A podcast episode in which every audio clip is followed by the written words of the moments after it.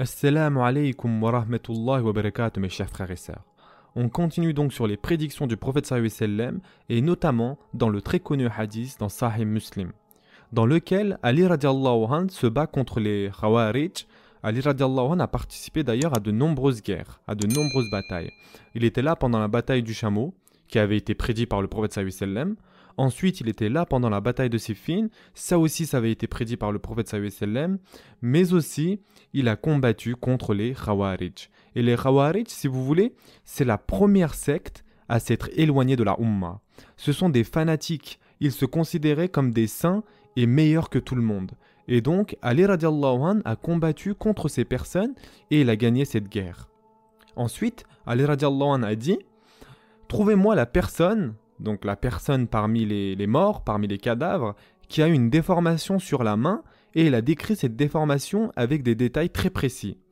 Donc les personnes sont allées voir, et ils sont revenus, et ils ont dit Oh Emir el-Mu'minin, nous n'avons pas trouvé cette personne. Ali a dit Vous n'avez pas assez cherché, regardez une seconde fois. Donc ils sont allés une seconde fois sur le champ de bataille en regardant un par un les morts et là encore ils n'ont pas trouvé les signes dont a mentionné Ali radiallahu anh.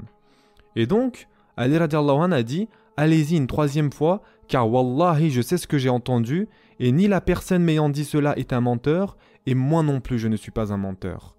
Ou en d'autres termes, la personne qui m'a dit ça dit la vérité et je sais très bien ce que j'ai entendu. Et donc c'est pour cela qu'il est un tout petit peu énervé. Et il dit Allez-y et trouvez-moi cet homme, je sais ce que j'ai entendu, il est déterminé. Et donc, ils sont repartis, et c'est là qu'ils se sont rendus compte que deux personnes recouvraient donc cette personne en question. La personne recherchée était sous deux cadavres, et c'est pour cette raison qu'ils n'avaient pas réussi à le retrouver les deux premières fois.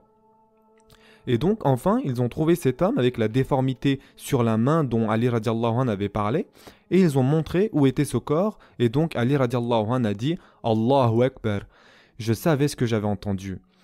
Et en effet, le prophète sallam m'a dit que je combattrais un groupe de personnes avec telle et telle caractéristique, et il a décrit ici les Khawarij, et il a dit, Ali radiallahu anh, que le prophète sallam lui avait dit que leur leader serait une personne avec une déformité sur la main, avec des détails très spécifiques. Et ce hadith est dans Sahih Muslim, et ça montre à quel point cette prédiction est spécifique et détaillée.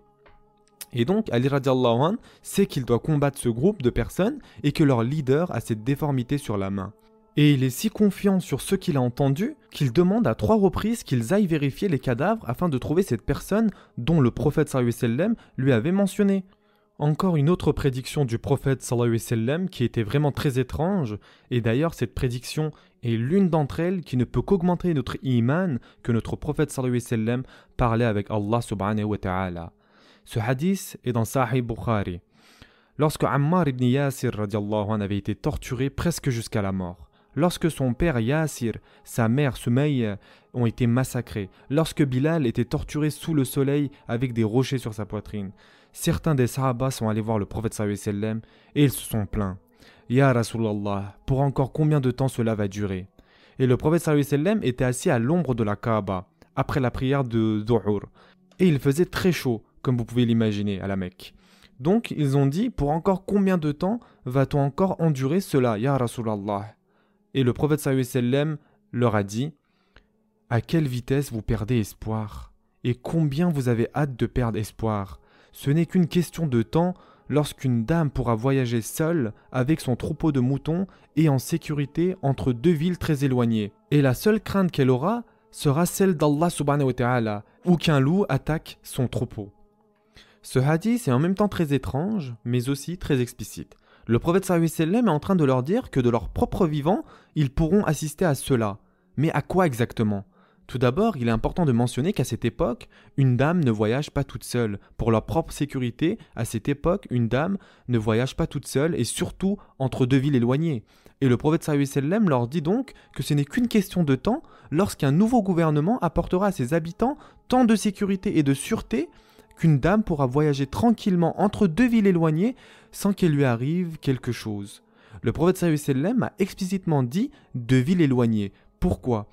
Pour montrer à quel point ce nouveau gouvernement sera puissant et fort et que ce gouvernement apportera la paix et la sécurité même aux régions les plus éloignées.